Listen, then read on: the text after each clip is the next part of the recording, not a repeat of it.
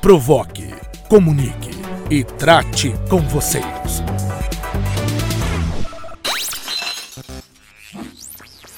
Em 2021, conheça Resenha 37.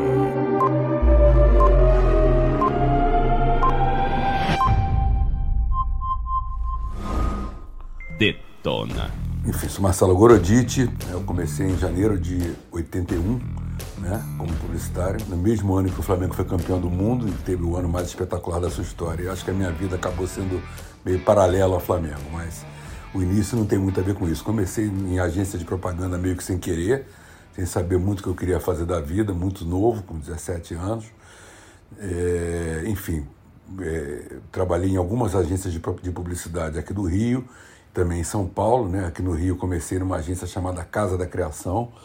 É, fiquei lá, comecei, como eu falei, como estagiário muito novinho, fiquei lá durante nove anos, saí de lá, fui para uma agência chamada Propaganda Versata. Essa agência acabou fechando, eu fiquei lá um ano e pouco, a agência acabou fechando, sempre atuando na área de planejamento e atendimento, mas sempre com um viés de criação, sempre com uma relação muito próxima da área de criação. É, em 91, quando essa agência Propaganda Versata é, é, fechou, eu fui trabalhar numa agência de pequeno porte chamada Cult Comunicação, né, onde eu fiquei até 2000 e é, até perdão, até 2000, até 93. E em 94 eu abri o meu primeiro negócio. Em 94 eu abri uma agência de propaganda chamada Demais Propaganda. Essa agência foi uma agência bastante interessante aqui no mercado do Rio na década de 90 até hoje ela está entre as talvez três agências mais premiadas do mercado publicitário carioca, apesar do seu pouco tempo de vida. Eu abri ela em 94. É, nessa agência eu fiz campanhas bastante memoráveis para a Incetizan, que é um cliente que eu atendi durante mais de 30 anos, outros clientes bem significativos. Né? Eu falo da Incetizan como uma empresa que existe e atua ainda até hoje. É, ganhamos prêmios no mundo inteiro, ganhamos prêmios publicitários no Festival de Cannes, no Festival de Londres, Nova York, enfim, era uma agência de pequeno para médio porte, mas era, ela era muito é, inquieta do ponto de vista criativo. Sempre foi uma agência muito inquieta do ponto de vista criativo. Em 98, a gente chamou a atenção de uma grande agência de São Paulo, de uma das, na, na, na época, a terceira maior agência do Brasil, que era a Fischer e Justus, de dois publicitários bastante conhecidos, Eduardo Fischer e Roberto Justus.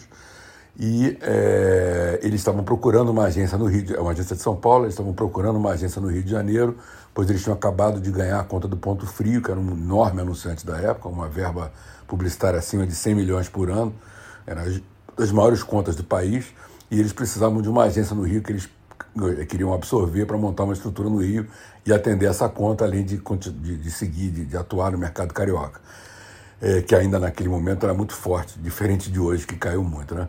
É, então eles naturalmente chegaram a nós, éramos a agência mais falada do Rio, mais premiada, muito badalada e tal. Acabaram comprando a parte do meu sócio, que era sócio investidor, não era um sócio é, é, é que, que, tocasse a gestão, eu tocava a gestão sozinho.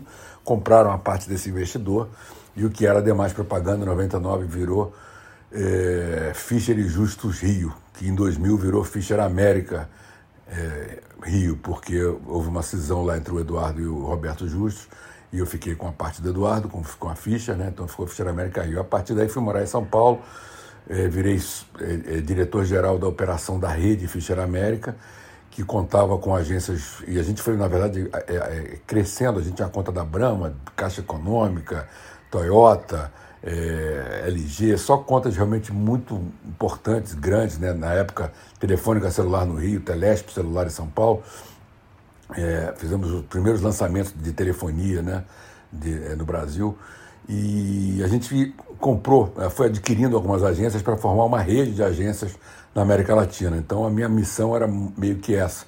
Né? Então a gente abriu agências na época em. Já tinha São Paulo e Rio, abrimos no Paraná, em, no Rio Grande do Sul, é, em Brasília, é, aqui no Brasil e fora do Brasil. Abrimos na Argentina, Venezuela, Colômbia, México e um escritório em Miami. Então, passei alguns anos nessa agência, foi um momento de ouro assim, na minha carreira, quando eu realmente pude viver o, o grande mundo da publicidade, né, com, as, com as grandes contas, com grandes campanhas, naquele momento em que a publicidade ainda era um segmento que carregava consigo um certo glamour, né? É, e eu era, nessa época, diretor-geral e sócio de uma das maiores agências do Brasil.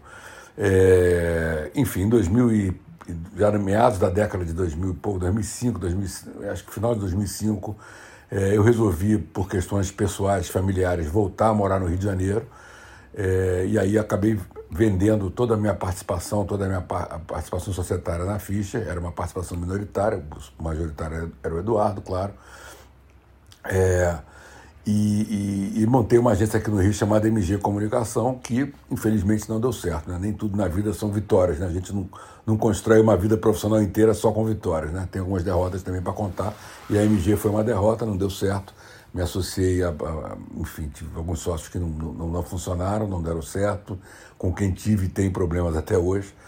É, e acabei em 2007 fechando essa empresa e indo de novo para trabalhar para uma agência de São Paulo que precisava de um escritório aqui no Rio de Janeiro, que era a Gnelo Pacheco. Virei diretor executivo da Gnelo Pacheco. Fiquei lá de 2007 até 2012. É, perdão, até 2011. Em novembro de 2011, é, eu resolvi de novo partir para o meu voo solo e montei junto com um, alguns, com um investidor e, e com o meu irmão meu irmão mais novo, que é mais da área administrativa e financeira, montamos uma agência aqui no Rio chamada X-Tudo Comunicação.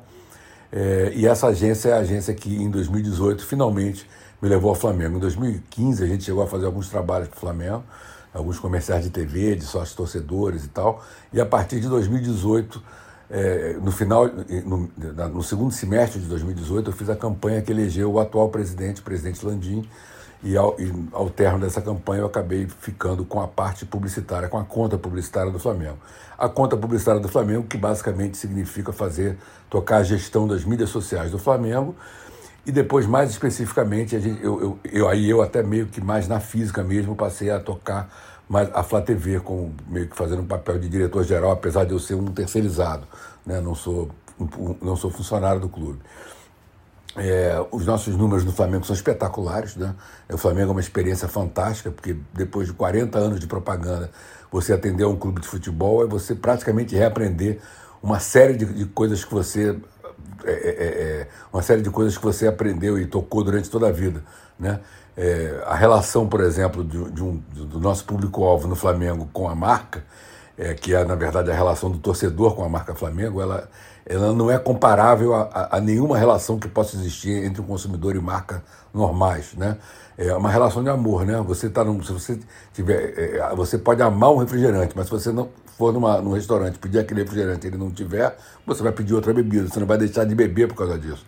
Mas o clube de futebol não, você consome Flamengo.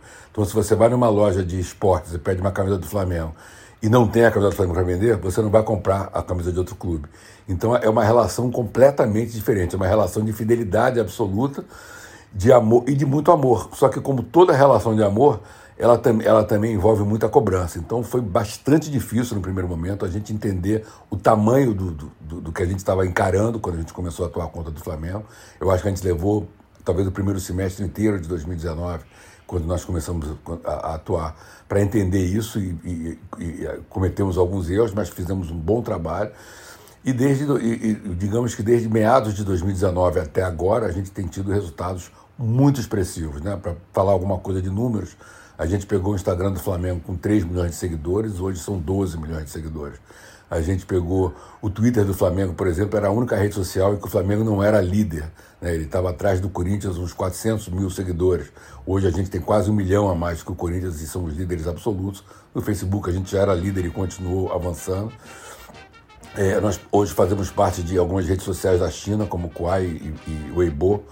É, no TikTok a gente também é líder e é, as nossas redes cresceram a um ponto que nós somos líderes em toda a América Latina é, e estamos entre as 10 maiores é, é, redes sociais, né, somando as redes sociais do mundo. E o nosso YouTube, que é a, nossa, que é a Flá TV, é, onde nós éramos o 13 terceiro ou 14 quarto do mundo com um milhão de seguidores, hoje nós somos a terceira, o terceiro maior canal de clubes do mundo, né, atrás apenas do Real Madrid e do, e do, e do Barcelona, e bem próximo do Real Madrid para segundo lugar. Pulamos de um milhão de seguidores para 6 milhões e 300 mil seguidores atualmente com uma programação incrível. São, quando eu entrei empregando muita gente, hoje são quase 70 pessoas entre funcionários da minha empresa e funcionários da, das duas produtoras, né? uma produtora que faz os programas gravados e uma produtora que faz os programas que faz as, as transmissões ao vivo, programas ao vivo. São quase 70 pessoas envolvidas com a Flá TV, que é um orgulho mesmo em tempo de pandemia, a gente continua crescendo muito. Claro que muito impulsionados também pelo sucesso do futebol, mas também com muito trabalho. E a prova disso é que durante o período mais crítico da pandemia, no primeiro semestre do ano passado, quando não houve, houveram jogos de futebol, foi exatamente o período que percentualmente a gente mais cresceu, então, em termos de números. Então, é um trabalho muito legal. Para mim, pessoalmente, uma experiência incrível. Eu sou flamenguista absolutamente fanático. Né? É, trabalho com, com trabalho para o Flamengo, é, entrego para o Flamengo tudo que eu posso profissionalmente, mas entrego também um amor ao trabalho que eu acho que por mais amor que eu tenho colocado em todos os meus, em todo meu, em toda a minha carreira até hoje, nada se compara ao amor que eu entrego para o Flamengo junto com o meu trabalho.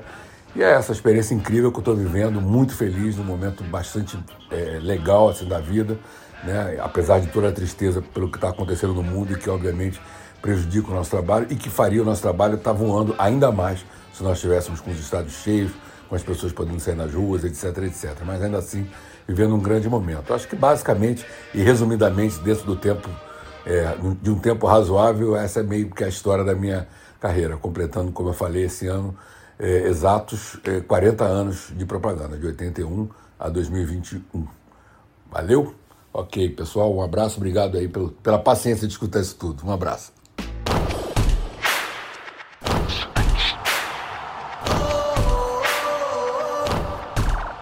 Resenha 37.